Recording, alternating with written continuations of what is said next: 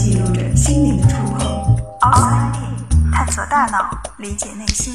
Outside In，欢迎来到 Outside In，我是冰峰。人之初，性本善，这是我们从小就会背诵的一句话。我们认为，刚出生的小婴儿，他们的内心是纯净的，是没有经历过世俗污染的。而随着他们一点点长大，在环境的逼迫下，他们会逐渐形成一些不那么好的特质，比如贪婪、狡猾、欺骗。而与性善论相对应的，还有性恶论。也许人性本就是自私和贪婪的，因为我们需要存活在这个世界上。邪恶是我们的天性，而后天的教育让我们逐渐形成了道德和准则。人性本善。还是人性本恶，这两者的争论，无论在东方还是西方，都从未消停过。而今天，我们再来探讨这个话题，是否会有一些新的发现呢？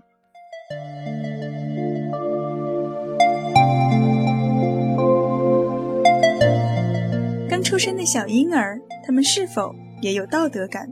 这是一个很有趣的话题，因为婴儿们不会说话。也不懂得什么是道德，不明白正义是什么，但或许他们可以用实际行动向我们传递某些信息。Karen Wing 是耶鲁大学婴儿研究实验室的负责人，而她的丈夫 Paul Bloom 也是耶鲁大学的一名心理学家。如果大家看过网上非常火的耶鲁大学公开课，那么 Paul Bloom 就是心理学导论这门课的主讲教授。他们曾经就做过一系列关于婴儿是否也有道德感的心理学实验，而实验的结果或许会出乎许多人的意料。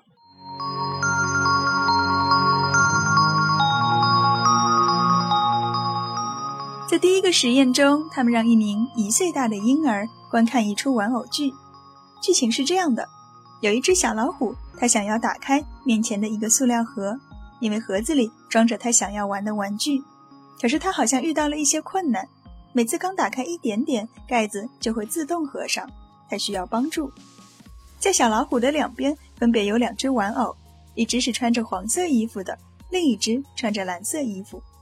黄色的玩偶见状，立马上前帮助小老虎一起打开盒子，而蓝色玩偶则故意捣蛋，非但不帮忙，还跳到盒子上阻止它打开。故事很简单，而在看完之后，两只玩偶。被同时放到了小婴儿的跟前，他会更喜欢哪一只呢？毫不犹豫的，他选择抓起那只助人为乐的黄色玩偶。而在实验中，绝大多数的小婴儿都做出了同样的选择。尽管我们更换了两只玩偶身上衣服的颜色，他们依然会选择友善的那一只。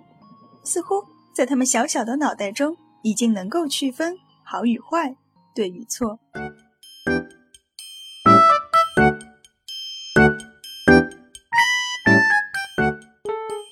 实验中，实验者们换了一个场景，这一次是小老虎和两只小兔子玩传球的游戏。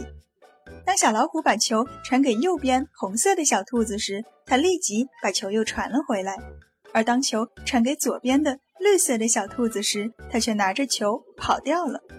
不出所料，小婴儿们对于红色兔子表现出了更多的偏好。那么，他们是否真的讨厌那只带着球跑掉的？绿色兔子呢？实验接着进行。现在，绿色的小兔子想要打开面前的塑料盒，它同样遇到了困难。这个时候，两只玩偶又出现了，还是助人为乐的黄色玩偶和故意捣乱的蓝色玩偶。那这一次，他们会选择哪一只呢？结果是，超过八成的小婴儿都把手伸向了捣蛋鬼。他们似乎明白，绿色的小兔子带着球跑掉是不好的行为，而不好的行为应该受到惩罚。正义感真的是我们与生俱来的吗？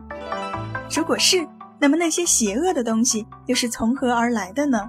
难道真的是这个世界把我们教坏了吗？答案或许还没有那么简单。在第三个实验中，实验者先让小婴儿选择自己喜欢哪一种饼干，是圆形的还是方形的。然后他们掏出两只玩具老虎，一只黄色的，一只灰色的。黄色的小老虎表现出非常喜欢圆形的饼干，而灰色的小老虎则喜欢方形的饼干。对于这两只小老虎，一个是与自己有相同喜好的，另一个是喜欢与自己不同的东西的。小婴儿们会更偏好哪一只呢？很显然，他们更喜欢与自己观点一致的。那么，这是否意味着他们真的讨厌那只与自己观点不一致的小老虎呢？实验的方法和之前一样，让小老虎去开塑料盒，而两只玩偶，一个帮助它打开，一个阻止它打开。结果也同样在预料之中，百分之八十七的小婴儿都选择了阻止的那一只。既然你和我的观点不一致，那么我便不希望你被友善的对待。一岁大的小婴儿似乎已经有了我们和他们的概念，并且表现出。群体偏见，性本善还是性本恶？我们依然没有办法回答这个问题。或许他们本身就是并存的。而通过对于婴儿的研究，我们似乎又有了一些新的启发。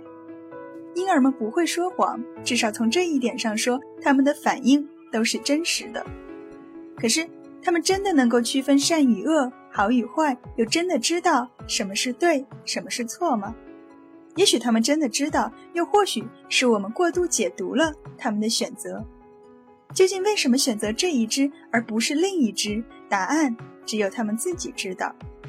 美国著名的发展心理学家 John Hurley Flavel 说：“他愿意放弃全部的荣誉，只要能够在一个两岁小孩的大脑中待上五分钟。”而 Paul Bloom 说：“他愿意用一个月的生命来换取那五分钟。”而如果能够直接变成一个小婴儿，待上五分钟，他情愿少活六个月。在那个小小的脑袋里，究竟蕴藏了多少的秘密？